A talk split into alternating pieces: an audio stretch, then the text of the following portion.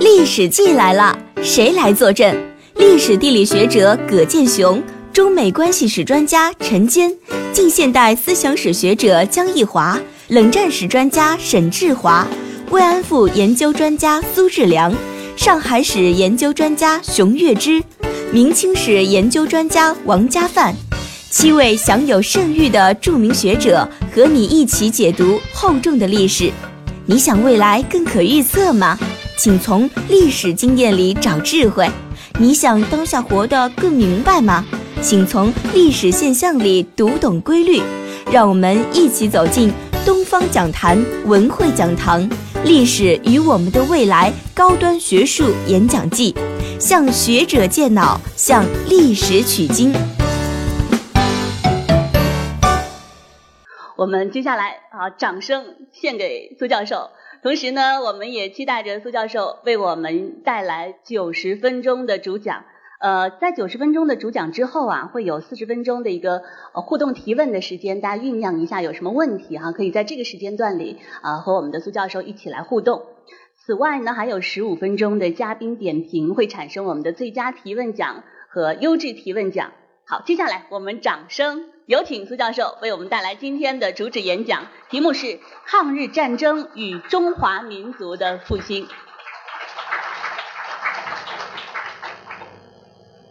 十四年抗战中是谁战胜了日本人？不知道你的答案是什么？苏志良教授开篇就引用一九四五年八月十五日重庆茶馆办龙门阵的说法，指出了是华佗。即各路合力赢得了这场正义之战。茶客们的说法很有智慧，不妨一听。苏武即苏联的力量，屈原即美国的原子弹，蒋干指蒋介石政府，公共是指共产党的力量，毛遂即指毛泽东，华佗就是中华民族的托力。这一节里，苏志良教授还介绍了近两年的新研究。上海在抗战时期不仅保护了三万犹太人，在沪的法国人劳家驹与日本和国民党斡旋商谈后，在南市区城隍庙建立了难民保护区，三年内保护了三十万中国难民，成为拉贝南京难民区的模板。这也是在战时保护难民方面，上海贡献给世界的第一个上海模式。我首先要谢谢文汇报，谢谢上海市社联、上海这个东方讲坛啊，以及今天的主持人等等，也感谢所有的朋友的参与。呃，我今天要讲的呢是个主旋律的一个词啊，抗日战争与中华民族的复兴。大家都知道，世界反法西斯战争的胜利。是正义战胜邪恶，光明战胜黑暗，进步战胜反动的伟大的胜利。日本侵略中国及亚洲，企图建立所谓的亚洲新秩序，而中国呢，是为民族的生存而战，是民族自卫战争。中国的抗战呢，也是二战的中日战场啊，亚洲的主战场。那么，首先，我想我们可以思考一下第一个问题：谁战胜了日本？据说，一九四五年的八月十五号的重庆，在茶馆店店里面，四川人都在摆龙门阵。到底谁战胜了日本？第一个说苏。啊，这个都很有品位，都是中国古人的名字啊。苏武牧羊，大家都知道。这里他讲的呢，就是苏联出兵打败了关东军，这一点应该是二战后期非常重要的一个大战役啊。因为从八月九号苏联对日宣战开始，到八月底，六十七万关东军消灭。这不能不说是有一定的作用。那么第二位这个重庆人呢提出来说屈原，这大家也清楚啊。屈服于原子弹。八月六号、八月九号，美国向广岛和长崎投了两颗原子弹，这两颗原子弹呢是死亡人数二十多万。应该说，对最后日本内阁和天皇啊不得不放下武器呢，是有一定的促进作用。但是我们要注意，现在日本有些人呢是有意宣扬他是败于原子弹，其实他的险恶的目的是什么呢？是要强化他的受害者心理。他他会说：“哦，我是现在人类唯一的遭受原子武器攻击的。”啊，淡化他的侵略者的身份，逃避责任。所以这个呢，呃，书无屈原呢。都是从一个侧面啊。第三个呢，提出说蒋干，那蒋干大家都知道，三国一个一个名人。那么蒋干呢，他他这里讲的就是蒋介石国民政府的努力啊，这个确实也是非常重要啊。比如说我这里用了一九三八年十一月三十号蒋介石的日记，他说要让。日本呢，在广大的区域驻多数的兵力，使使之欲罢不能，进退维谷，方能制敌之使命。啊，这这个呃，我等一下也会说到他的一些也具有持久作战的一些思想和战略啊。那么，国民政府的坚持确实很重要啊。再有一个查克呢，又提出来叫共共，这个就是共产党的作用。啊，共产党的作用，哎，这个当然也是很有道理，是吧？共产党坚持游击战争啊，然后还有没有有没有答案呢？接着那一位查克提出来的，我个人认为非常契合抗战啊，是谁呢？华佗。这个华佗呢，就是华佗的意思，它是谐音啊，华佗是名医，对吧？为什么我这里特别说华佗就是中国拖住了日本助力，这是很重要。因为什么呢？中日两国，日本是强国。我们不说其他的，就说钢产量、GDP、军火工业，当时的中国只是日本的四分之一到四十分之。这打架打仗，大家都知道，主要是国力的较量。所以我们当时呢，确实是个弱国。那怎么办呢？我们只能够凭借广袤的国土、众多的人口，把这场战争呢拖下去，直到胜利。啊，所以日本当时侵略中国呢，它是由东向西啊进侵略的。那么由于敌强我弱，因此中国的东部基本上。是要被日本占领。那么这种情况下呢，我们要以空间来换时间。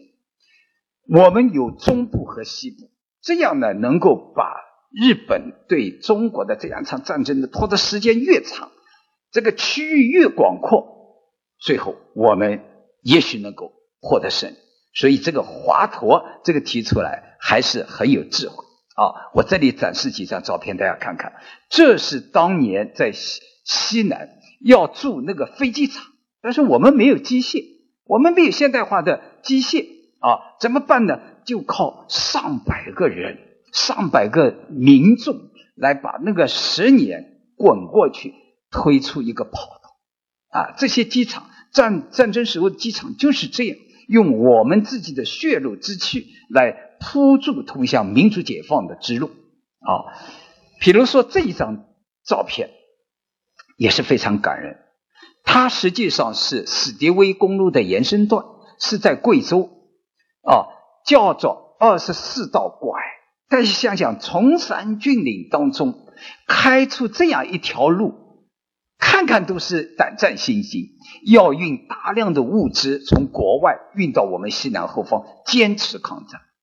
啊，这所以这场战争我们牺牲了大量的家庭，但是人类的公益、国家的命运，就是靠中国人一个一个微弱的个体的生命来负重前行啊！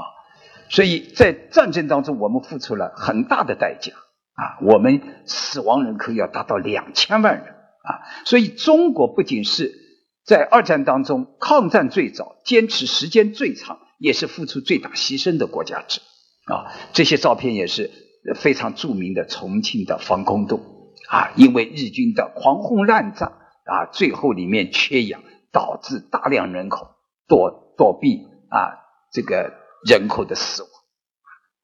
那么我这里特别想说一下我们上海啊，我们上海呢是二战当中难民最多的一个城市，同时呢也是救助难民最出色的城市啊。我这里举两个例子，第一个，上海人在二战当中庇护了。三万犹太难啊，这个主要是希特勒上台以后反犹啊，反犹以后呢，犹犹太难民呃犹太人就逃难世界各地，很多国家是把门关起来不准，而上海是他们唯一的不需要护照签证就可以到达的城市，所以我们这个城市容纳了三万犹太，所以犹太人在这一点上非常感恩。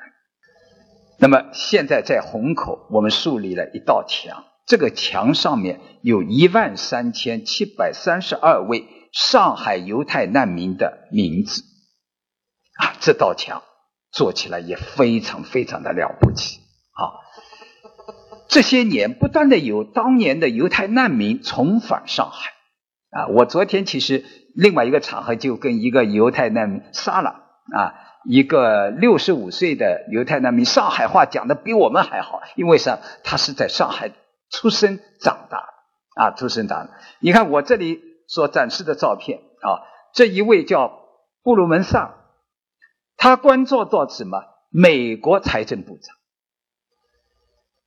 他十余次来到上海，上面这张照片来的时候是一九七九年啊，还是黄菊同志接待他。下面这张照片是他今年来，刚刚到上海就说：“侬好，阿拉是上海人啊。”他还能操流利的上海话啊。下面这一位呢是以色列驻联合国的大使啊。他说：“一个人最好的时光是青年时代，我在上海度过了青年时光，现在我回来追寻最美好的时光啊。”第二第二个例子呢是南市难民区，这在大概两年以前，一般的市民，甚至于包括研究历史的专家都不太知道，为什么呢？这这件事情啊，我们做研究做的比较迟。这是讲什么呢？就是一九三七年十一月九号，上海即将被日军占领的时候，有一个法国人叫劳家驹。啊，他说服了中国和日本，然后在南市开辟出一个难民区。这个难民区呢，南面呢是方邦路，其这个东面、西面和北面三面呢是民国路，现在呢叫做人民路。啊，一九四九年以后啊改成人民路，就是我们上海人最熟悉的城隍庙御园所在。这个地方，他设立了难民区，里面分成九个区，九个区还民选区长，啊，就难民自己选。然后呢，里面保护了三十万难。那么前几天呢，我跟一些记者呢拜访了，原来是上海市委组织部部长周克先生，他今年几岁啊？九十九岁啊。他当年的身份呢是江苏省委难民委员会主任，所以他就是管难民的。所以我问他，我说您见过劳家驹吗？他说我呢是地下党领导，我不能直接见这个法官，我通过我手下的一个部下叫黄木兰去跟他联系，每个星期都见面。我说周老，您知道黄木兰在不在世？他眼睛睁得很大。哦，一百岁的老人，他说黄木兰比我大好多，还在吗？我说还在。他今年多少？一百一十岁。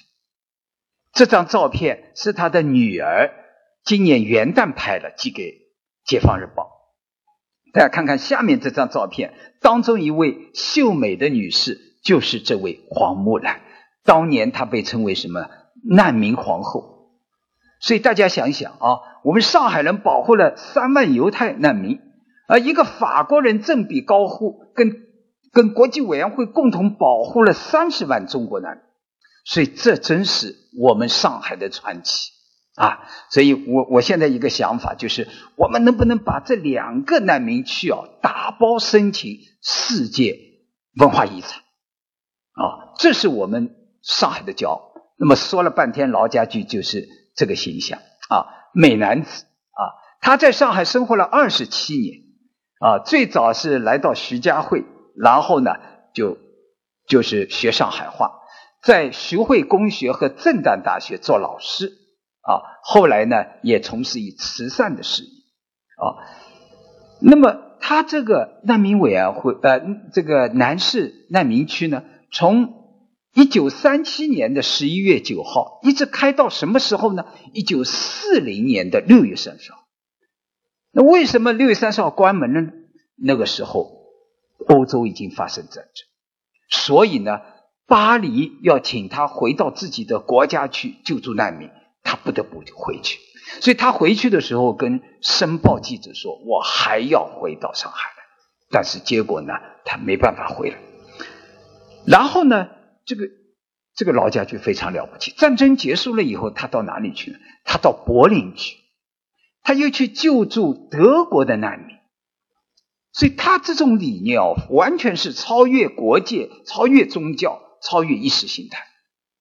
而且他这个理念，他不仅是在上海建立难民区，他而且是南京的拉贝的师傅啊！我为什么说是拉贝的师傅？拉贝就是看着劳家驹在上海建立了南市难民区，一想，哎，这个挺好，我们南京能不能搞一个国际安全区呢？就去找了老家具，说你能不能帮我介绍日本的外交官和那些军官，我们来跟他结交。所以老家具做了一个介绍人。老家具到了三八年呢，又跑到汉口去建立了汉口难民区，所以他当时的理念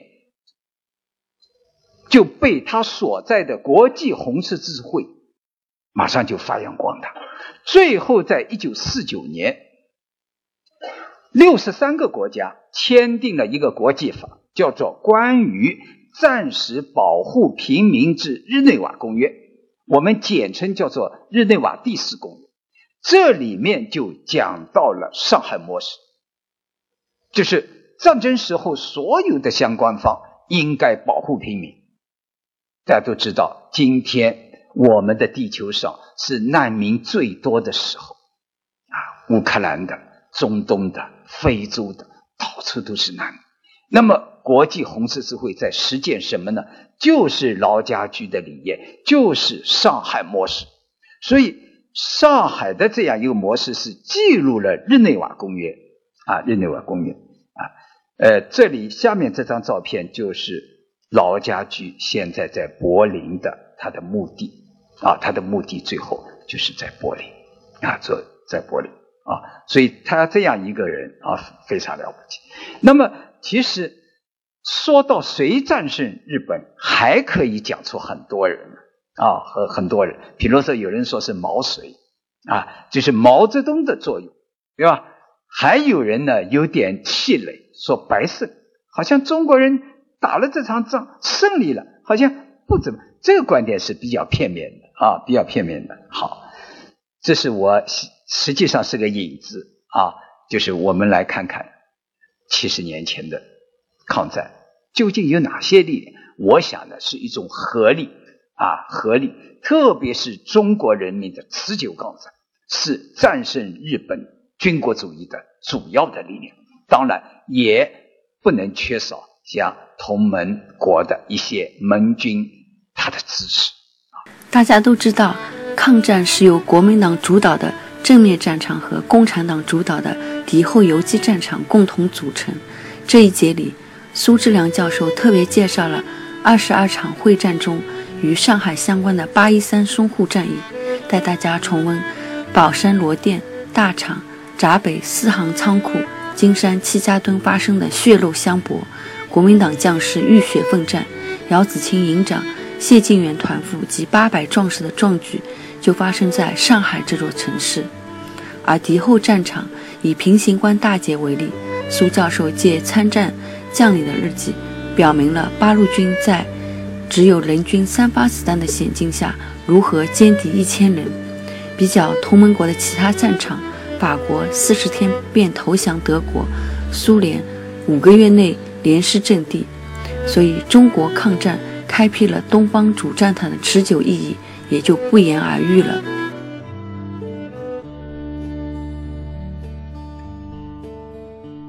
第二个呢，我想深入到我们中国当时的两个战场做一些分析啊。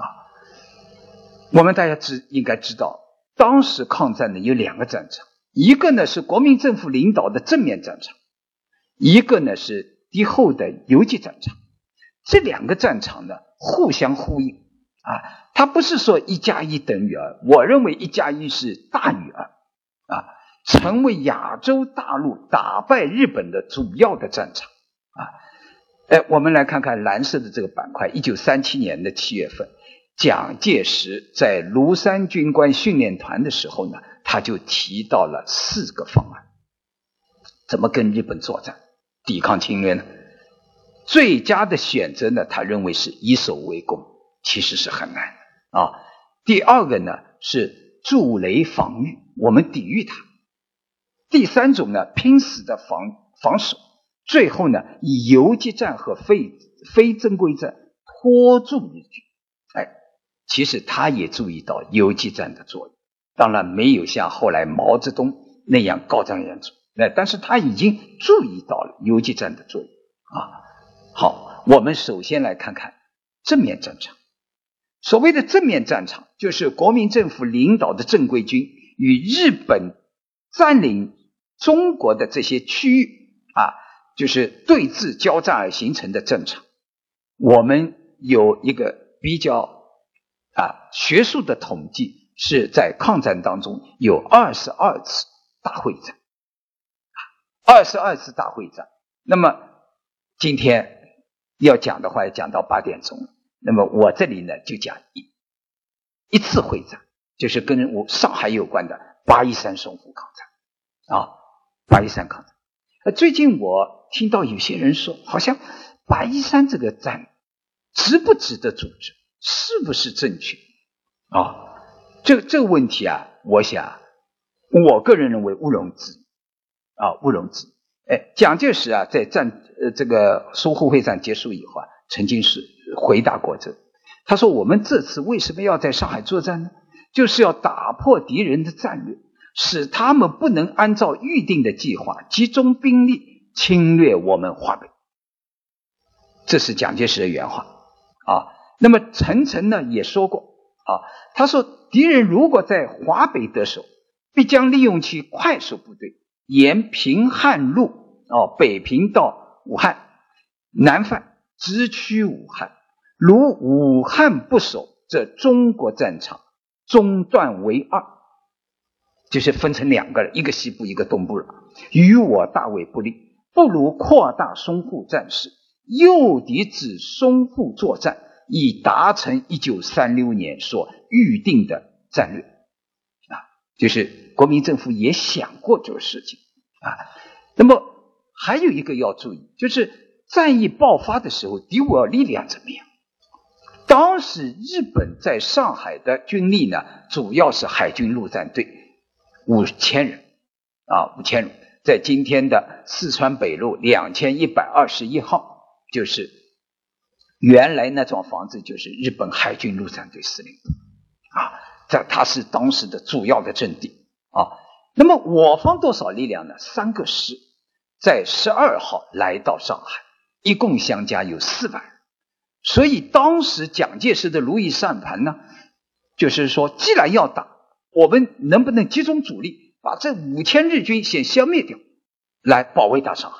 所以这个战役的第一个阶段就是从八月十四号到二十二号，中国军队主动攻击。啊，八月十三号打仗，八月十四号，蒋介石下令进攻。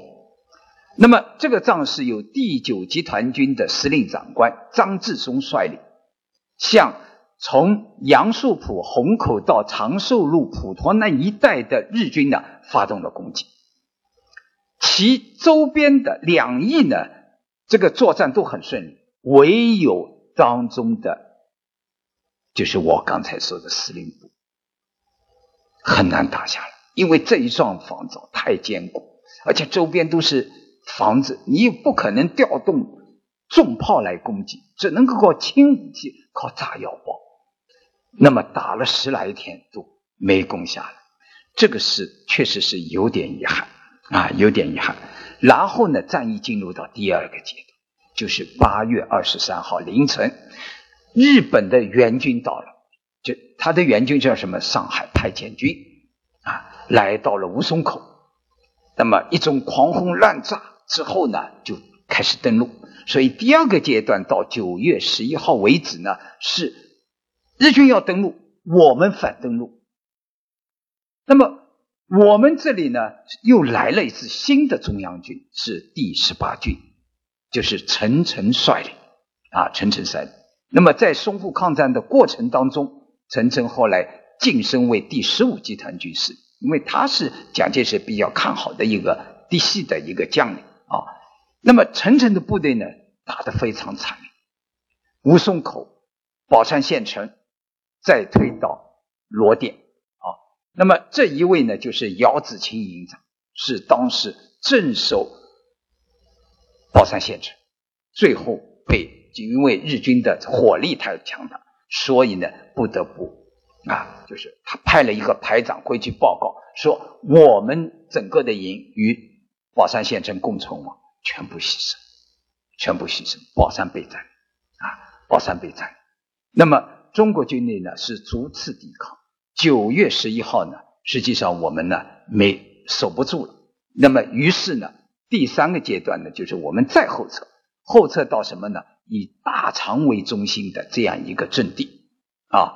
那么这一时期呢，其实总的来说打得不错，当然伤亡，双方的伤亡都很大啊。像罗店被叫做血肉模仿，这是日军战士里面自己写的啊，就是说白天。日军呢，我方的军队呢，夜袭把他再夺回来，但是到了第二天白天又被占，就是双方的官兵的尸体堆了一起，把过去称为是云南乡金罗店的金罗店彻底的毁掉，啊，被日军给炸毁啊。那么到了第三个阶段呢，蒋介石呢突发奇想，他到了八月二十一号，他组织三万人要反攻。因为中国军队呢，确实从四面八方增援上海，一共增援到最后有多少呢？有七十多个师，我的统计是七十二个师，有的认为还要多。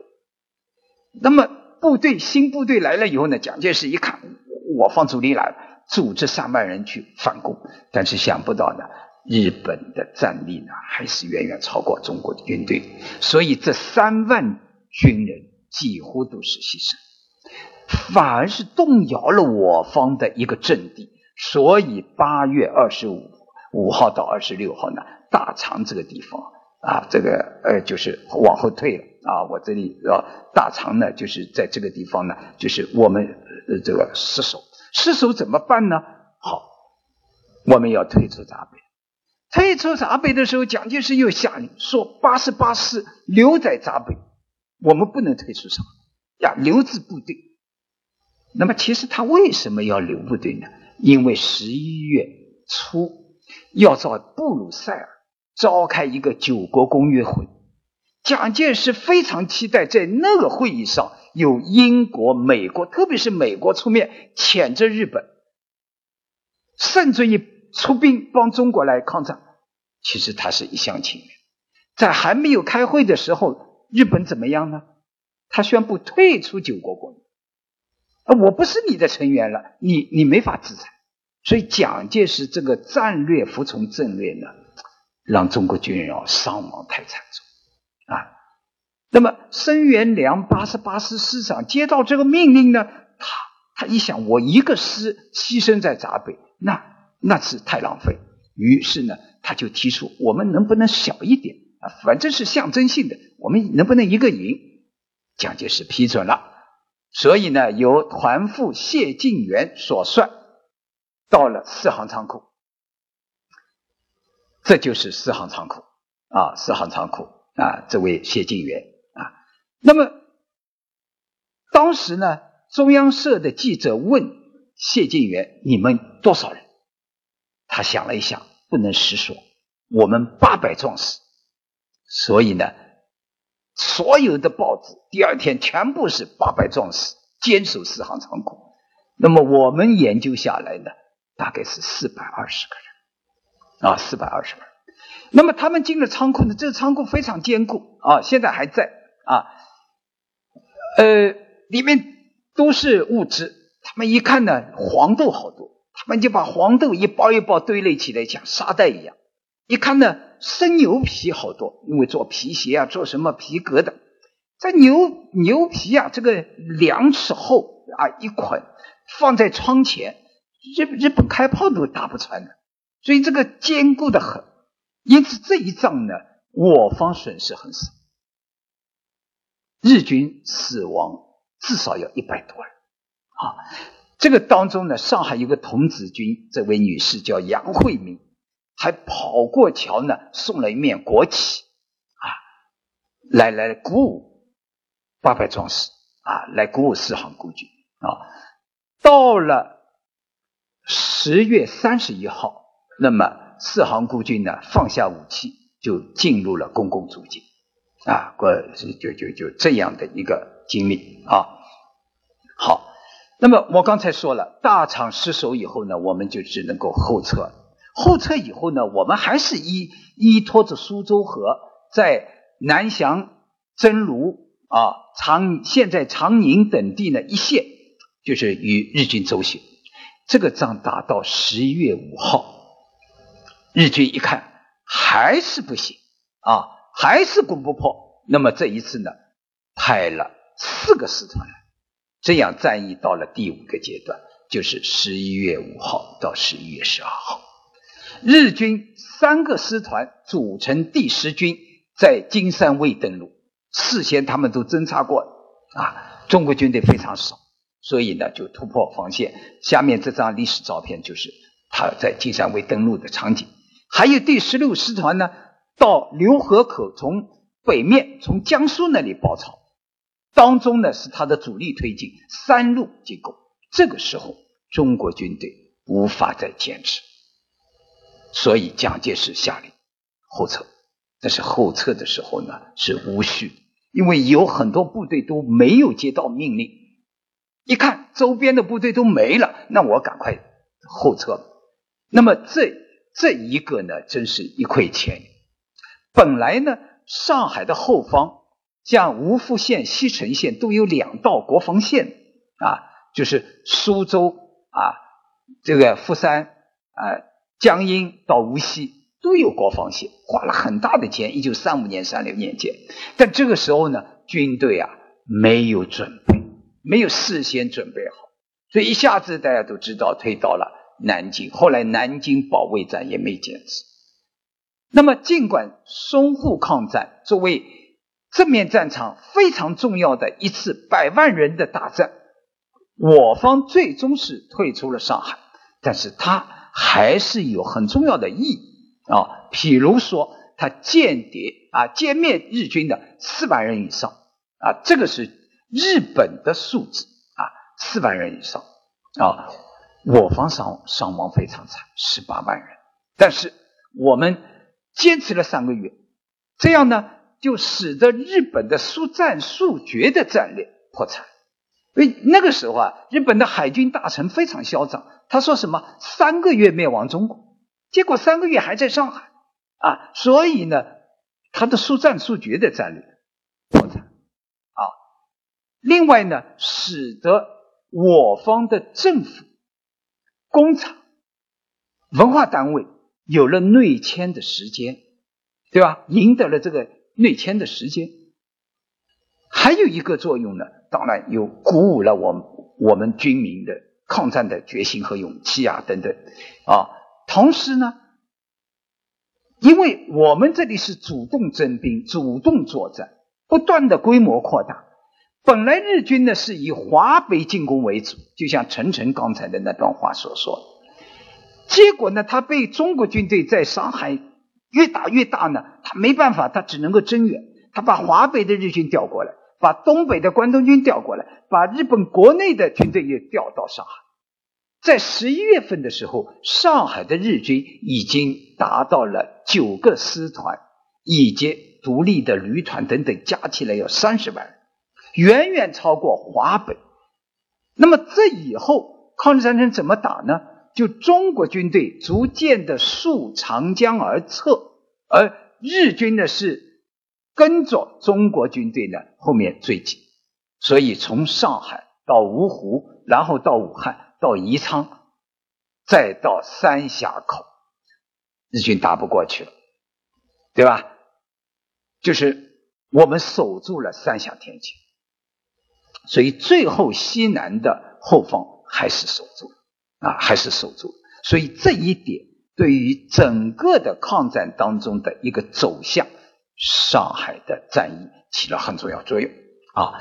那么我们再回顾一下第一个阶段，从七七事变到武汉失守，一年零四个月，国民政府的军队、国民党的军队一共这个消灭日军的是二十五万，牵制日军的七十万，付出了重大的牺牲，是自己的伤亡呢有一百多万，一百零四万啊，一百零四万。啊，这这个时期，所以呢，总体上还是很坚决的啊，很坚决的，起了非常重要，使得呢，我们从战略退却的阶段进入了战略相持阶段的到来。同样呢，也客观上为八路军新四军抗日武装挺进敌后、开辟抗日根据地创造了条件啊，创造条件。所以我们把中国战场。和二战时候的法国和苏联做一个比较，你看，法国在开战不到四十天里面向德国投降，苏联在战争的头五个月失地千里，未能组织有效抵抗，啊，而中国不仅没有投降，而且组织了四大会战，给日军以重创。所以这一点上呢，我认为国民政府蒋介石在抗战初期的战略总体上是啊成功的啊。那么过去有一个观点认为呢，就是说广州、武汉沦陷以后，国民党就消极抗战了啊。实际上呢，就是说有这种成分，但是呢，还是打了好多次会战啊，还是打了好多次会战。当然，这个当中有一些问题，比如说战略上。没有做得更好，因此呢，我们很多地方像南京啊、广州啊、河北、山东啊，没有能够组织有效的抵抗，没有有效的抵抗，出现了大溃败的局面。最后，国民政府被迫撤退到了重庆啊，重庆啊是这样啊。那么，我们也可以比较一下，其实日本当时是资本主义强。啊，我我想我们今天军人来的不多，对吧？我们一般都是纸上谈兵。我我们可以看看这蓝色的这一块啊，是北伐名将当时的第四战区的司令长官张发奎他的总结。他这个总结，大家我如果读出来，大家会感觉到有点气馁啊。他说：“我感觉敌人能攻占任何他们想要的目标，倘若他们没有占领某地，那是因为他们不想要。”在整个的抗战时期间，我思路一贯都是这样，一切都是时间，所以他或者说是比较实事求是，就是双方的战力对比差别是很大啊。我们等一下再看看，就是共产党的将领怎么评价日军啊。好，第二小点呢，我也想呢要介绍一下我们敌后抗日游击战争啊战场。那么这个战场呢？大家都知道啊，上海当年啊有一个名记者叫陆仪啊，一九三七年十二月，他访问延问采访毛泽东，毛泽东说：“现在中国只有一条路，就是抵抗，打胜也好，打败也好，长期抗战，那就是。实际上，毛泽东当时已经是非常高瞻远瞩。一九三八年，中国东部被占领，最悲观的时候，连国民党内都有人这么说：政府最好改组，让毛泽东担任行政院长，让朱德做军政部长，他们办法比我们多。哎，这个表明 国民党感觉到自己没办法了，对吧？战略上勾勒了中国战胜日本法西斯的蓝图和构构想，鼓舞了中国人民的士气啊。那么，他把游击战提升到了一个非常高的战略的高度，这是第一次啊，这是第一次。所以呢，共产党领导的部队就是开辟了敌后游击战场，哎。敌后游击战的特点呢，它都是什么？地道战、地雷战、麻麻雀战、破袭战。它确实不像国民党正规战场上的那种十万人、五十万人对对打，对吧？因为这是因地制宜，必须要这样。但是它有它特殊的作用，它的军人、武工队和老百姓是水乳交融。我这里特别引用美国记者白修德，当年国军护送他。去这个要穿过日军的封锁线，哎，每到进入村庄耗房子的时候啊，农民们就村民就问了：“你们是哪支部队？”他说：“我们是八路军。”国民党说：“我们是八路军。”好，这个房子就给他。那么白修德说：“你为什么冒充八路？”他说：“如果我们说是国军，老百姓门一关，不给我们补充了。”这就是民心所向，对不对啊？哎，所以我这里呢，游击战场，我也以一场战役为，就是平型关大捷。平型关大捷啊，这个发生在什么呢？跟八一三抗战差不多。一九三七年九月二十五号啊，八路军幺幺五师在师长林彪率领下，在山西平型关桥沟。对日本的第五师团，叫板垣师团呢，进行一次伏击。它主要是两支部队，一个呢它是辎重部队啊，好多的卡车；还有一支呢是这个师团的第二十一旅团。那么事先呢都侦查过了，这个地形对八路军非常有利。那么八路军要打稍微大一点的规模的仗是很困难，为什么？他们没有武器，你看我这里按照八路军的回忆录，他说打很大的仗发十来发子弹，打中型的仗三发子弹，所以八路军他都知道不要这个营长发冲锋号，三发子弹打出去马上要冲锋，因为第四枪没有了，没有了，这个这这，所以这个是非常非常啊困难。但这一仗呢，打的还是尽管我方做了很充分的准备啊，实际上也是很很，因为日本啊训练有素，他一看遭到伏击以后，马上占领制高点，就是关帝庙老爷岭，老爷岭。结果呢，林彪派了部队啊，已经在那里守，一个连一百五十人，最后只剩下十个牺牲啊，所以日军当时啊，第一批的战斗力还是很强。啊，最后这一仗，我们消灭的日军一千人，啊，一千人，这是九月二十六号林彪的电报里面所说的啊。所以蒋介石后来是嘉奖说，二十五日一战，间谍啊歼灭敌人如马，出阵官兵用命，深砍加位。那么这是当时的打仗的照片和地形图，我们来看看林彪。这样一个名将对日军的评价，他说：“敌人实在有许多弱点可为我称，但敌人确实有战斗力。我说的强，是说他们的步兵也有战斗力，能各自为战。虽打败打败负伤了，亦也亦有不肯交强。”战后只见战场上敌人尸体遍野，却捉不到活的。敌人设计的准确，运动的隐蔽，部队的掌握，突都颇见长。原来彭德怀、林彪非常，原来事先说好，就抓一批日本的俘虏到太原去游街示众，结果一个都没有。有日军受受伤了，我们八路军士兵呢背着他去去抢救他，结果八路军的耳朵被咬他咬掉了。所以你你怎么能能去营救他？你不能营救他。所以当时就是这样一个场景啊。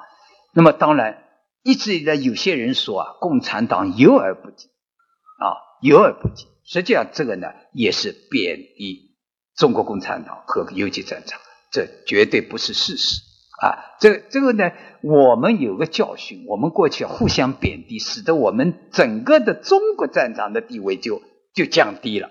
是吧？所以我们这一点要是要反思。我认为共产党在整个的八年抗战，既坚持了游击战争啊战争，又什么呢？又委曲求全，因为发生过像皖南事变这样的兄弟泥墙，对吧？但是呢，最后还是我们维持了抗日民族统一战线，维持了第二次国共合作啊，所以我们还是迎来了抗战的胜利。倒是国民党内有些人呢，是什么呢？非常的消极。比如说汪精卫，对吧？汪精卫在战前他就有个论调，叫什么呢？战必大乱，何谓啊？战必大败，何谓必大乱？他这个叫什么？抗战亡国的，这显然是错误。所以他一直是很消极。最后啊，一九三八年十一月派了两个代表。叫高宗武、梅思平到上海的虹口崇光堂呢，和日本人秘密谈判，然后呢，他就悄悄的离开重庆，到了河河内，再到了香港，再来到上海，一步一步的投降日本，投降日本，对吧？一九四零年的一月份，他手下两个大将高宗武和陶希圣，在戴笠、杜月笙人等的。这个劝说下逃离上海，到了香港，公布了汪精卫和日本的卖国的密约，揭露出来，所以真相大白啊！所以我我我们再再看看，就是汪精卫周边的那些汉奸，他怎么评价？像周佛海啊，他说：“深感过去在汉在于，对于日本估计过高啊。”对于我国估计过低，而与美国动向认识不清，所以观察谬误，以至于有和平运动的成。什么叫和平？就投降日本了，对吧？一念之差，百劫不回啊，对不对？还有一个楚敏仪，他这后来审判时候，他是说。哎往事如烟，不堪回首。汪先生既为救民而来，而又不能有强过临时政府、维新政府的表现，有时候还受到日本人的胁迫，竟至于闭门痛哭。你想想，汪精卫这个汉奸有什么味道？被日本人侮辱了以后，关起门来痛哭，对吧？这就是他周边人。所以，汪精卫这是个教训。从过去反清的烈士。对吧？这意思是一个这个呃，这这个反清的志士，到最后是沦落为一个汉奸，这个当中的教训值得深思。